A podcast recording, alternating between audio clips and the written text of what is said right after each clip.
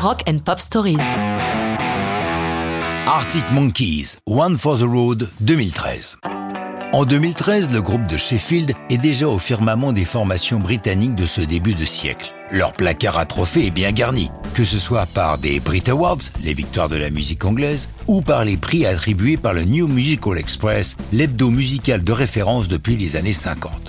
Les Arctic Monkeys ont même fait partie de la cérémonie officielle d'ouverture des Jeux Olympiques de Londres en 2012. Leur flamme est toujours vive et dès le mois d'août 2012, ils filent en Californie pour l'enregistrement de leur cinquième album studio baptisé AM. Autour d'eux, à la production, James Ford, dont on connaît le travail pour Dépêche Mode ou Florence and the Machine, et Ross Horton qui a sur son CV des artistes comme The Kills ou Jarvis Cocker. Ils investissent le studio Rancho de la Luna en bordure du parc national Joshua Tree aux portes du désert.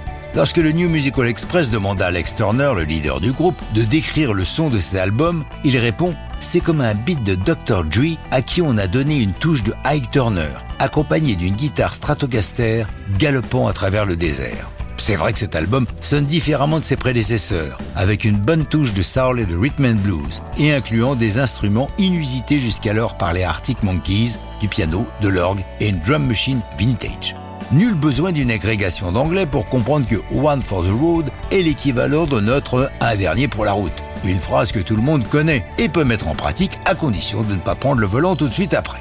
C'est Alex Turner qui la compose, musique et paroles. Lors de l'enregistrement, la production apporte une touche du son de Queen of the Stone Age. Josh Homme, leur leader, est présent et chante même les chœurs de One for the Road avec du vécu, puisqu'il le fait en utilisant une bouteille de tequila qu'il vient de vider.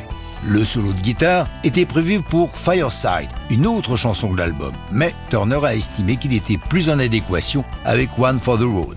L'album AM, qui sort le 9 septembre 2013, est une mine de singles, 6 au total. One for the Road est publié en quatrième position, illustré par une belle vidéo en noir et blanc, réalisée par Focus Creeps, qui a déjà travaillé avec eux.